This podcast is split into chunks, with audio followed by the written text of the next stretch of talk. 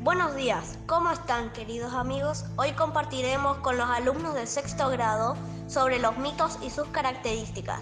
A continuación, mi compañero Santiago Alvarenga les regalará el mito de Aracne la tejedora. ¿Lo escuchamos? Buenos días, ¿cómo están queridos amigos? Hoy compartiremos con los alumnos del sexto grado sobre los mitos y sus características. A continuación, mi compañero Santiago Alvarenga les regalará el mito de Aracne la tejedora. ¿Lo escuchamos?